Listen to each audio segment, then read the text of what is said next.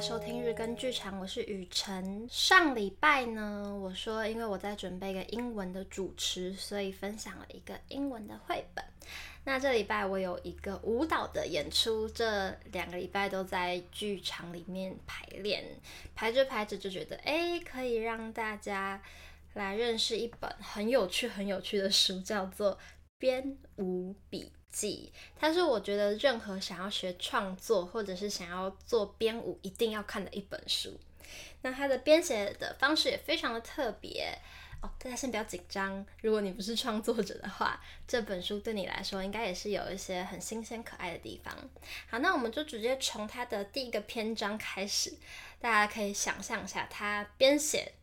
像编舞一般编写这本书的一个模式，它块状的书写方式。第一篇是跳舞原则，跳舞，让我们先从假设你知道怎么跳舞开始，训练只是偶尔加分的而已。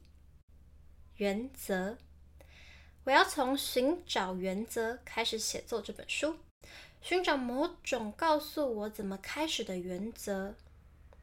这本书的写作过程将如下所述：我将用像是编一支舞或是做一场演出的方式来写这本书。这对我来说说很有用，因为这个方法能解决我此刻最大的恐惧——关于我不知道自己在做什么的恐惧。我们通常都不知道自己在做什么。此刻，我也可以选择其他可能的方式来让自己安心，告诉自己可以开始了。要开始很难，这只是一种开始的方法。原则，决定不要有任何原则也是一种原则。唯一的问题是，不管你采取了什么方式工作，这是你想要工作的方式吗？原则。原则并非规则，这只是处理某些决定的方式，让你能够自由地去做你所擅长的，去跟着直觉走。有时，当你被选择淹没，很难能够让直觉作用。同时，所谓你可以做出你所想的，其实是一种幻想。你就是你，你能，你只能做出你能做的。不管你用什么方式尝试与努力，你要做的作品就是你在做的作品。就是编舞家若斯玛丽·普契尔告诉我的。诀窍在于要找到你可以做的是什么，就只是去做而已，去做你该做的。原则。在我开始后，我发现记下一些或许能帮助我继续发展的其他想法会很有用。我的想法是，一次只工作一个小时，起码在一周之内不要频断它。一次只做一段落，接着把它放一边，重新开始另一个段落。新段落要延续上次的结尾，但能自由往任何新的方向前进。每一个想法都会带出下一个想法，不再有想法出现时，我就会停下，从头开始，然后一路前进。我喜欢从开头开始，因为我喜欢一件事是怎么样被带出另外一件事情的，啊，怎么样带出另一件事的。有些人喜欢从其他地方开始，之后再为各段落排序，这取决于你是哪一种人，也取决于你要做的是哪样的作品。这些工作方式所造成的差异，往往没想象的那么大。这只是个选择，你想怎么工作？把愚蠢的想法说出来。这是我从科学家弗朗西斯·克里克那里借来的法原则。这位是一九五三年和詹姆斯·华生共同发现 DNA 双螺旋结构的科学家，在他的实验室里采用了以下原则：要是任何人心中有个想法，不管他们觉得自己这个想法有多蠢，都必须要说出来。提出一个愚蠢的想法，一点都不丢脸。不过，就算被别人说蠢，也不必为此郁闷怨怼。克里克也说过这句话。的确，我们误打误撞也会撞上金子，但事实是我们一直都在寻找金子。弗朗西斯·克里克与詹姆斯·华生于一九六二年得到诺贝尔生理医学奖。原则，所谓原则，是在没有地图存在时，绘制地图的一种方式。风景都在那里了，但地图或许能够帮助你决定要往哪里去。不带地图走入风景也可以，只要这是你想做的就好。原则并不真有那么多想法，要找到一个想法可能会花上你一些时间，但等待是值得的。有时候是要等到你真正找到时，你才会发现原来这也是个想法。原则，这不是最好的工作方式，这只是是一种工作方式。原则，要是行不通就放弃。好，其实这真的很有趣的是，这是一本讲编舞的书。我居然在念最前面，好像都还没有讲到表演，还没讲到节奏，没有讲到技法，没有讲到啊这些什么叙事啊、连贯性啊、关系啊、独舞、双人舞、三人舞、四人舞这些想法、这些时间、这些抽象舞蹈、这些对位形式、元素差异、排练、放空、呃动作范围这些很技术性的东西。我在讲最前面的一个原则，因为我觉得。好，当然，它后面的这些什么即兴啊、剪贴啊、探索啊、主题、灵感、动作、指涉、自我表述、约定、语言、研究这些戏剧构作什么的，当然都是每一篇都非常有用处。但是前面这个原则，它不只适用于舞蹈或者说编舞啊、演出创作的这个范畴，呃，就好像前面在。前言的时候有一小小段，他说：“我们如何让选择这件事情成为益友，而非难以承受的负担？我们如何能让自己不时回到充满热情的无知状态，好让我们做出选择，而非保持全知全能？”这是好像这一小篇章会让我觉得，呃，先不说在跳舞，好像对生命。的原则就是那么的简单，那也是这么的具有弹性，还挺 inspiring 的。就或许有人会问：真的能够从这本书学编舞吗？这是一本书诶，这个问题也没有什么不对。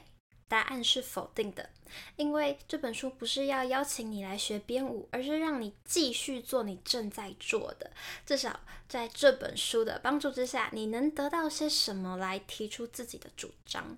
所以很有趣。他说：“把这本书丢到一旁，或许会和拿起这本书一样有用。”那我是很鼓励大家看这本书，它就像一个诗集一样，你知道吗？看诗集就是没有压力的，但是充满力量的。很可爱、很可爱的一本书。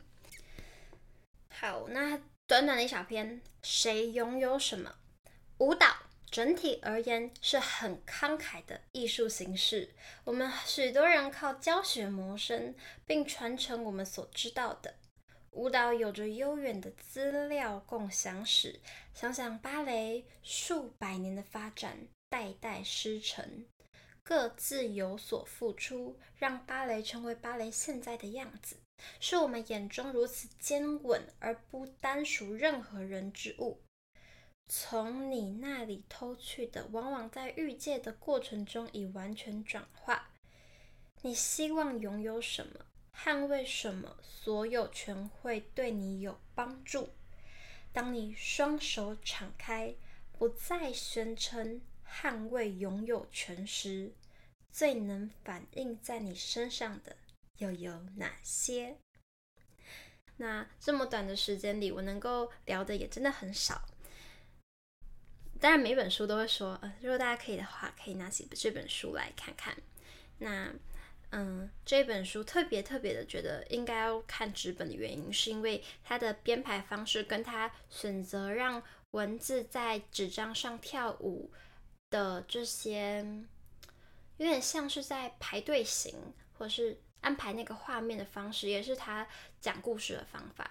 所以这个知名舞蹈家，嗯、编编舞家强纳森，他呃布洛斯，他认为舞蹈是自己身体的思考方式进行的一场对话。那要把这么多年的这个生涯的创作经验和带领舞蹈工作坊的讨论内容写下来，然后呈现给大家，在书纸的这个方式很难用讲的。嗯，它有很多东西是很画面的，文字在纸张上进行那个很像是乐谱的样子。那这么大方和诚恳的一些分享啊，包括里面很多练习的概念。那希望大家看完这本书都能能够找到属于自己的创作美学与方向。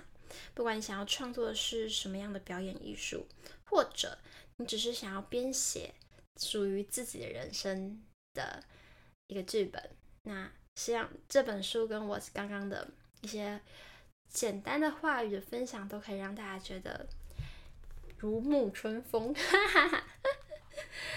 真的就是，好啦，稍微再谈一点点，刚刚念过句子就好了。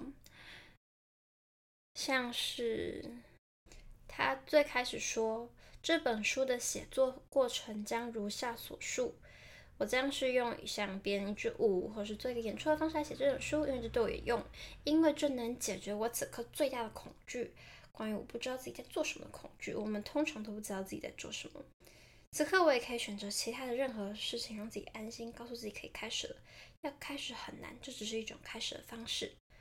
就是第第一段，我我再复习一下这一段的原因是。觉得这可以套用到任何的情境，比如说，如果你今天想要开始学煮菜，这么简单一件事情，但你可能会有一个 barrier 踏不过去。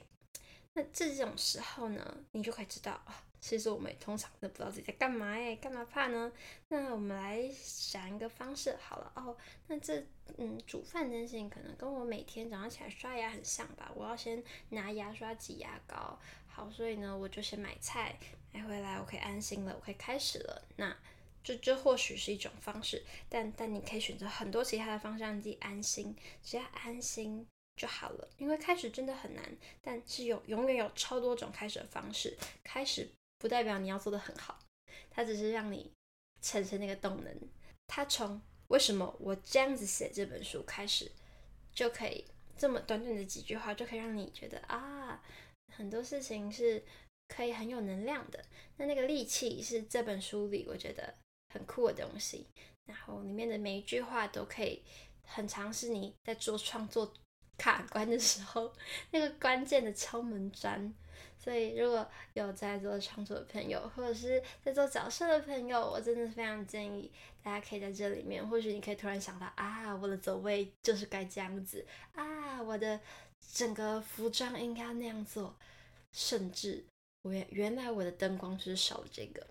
我觉得这本书总是可以在碰壁的时候给大家一点新的感觉。那这个碰壁，如同我刚才说的，不止创作中碰壁，在人生中的碰壁也是非常有用。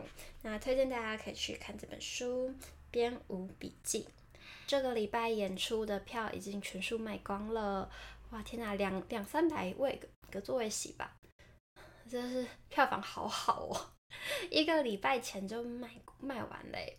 那也期待如果有来看演出的听众喜欢这个舞蹈，那也祝福大家都可以在人生中跳舞般的开开心心、快快乐乐。谢谢你们今天的收听，拜拜。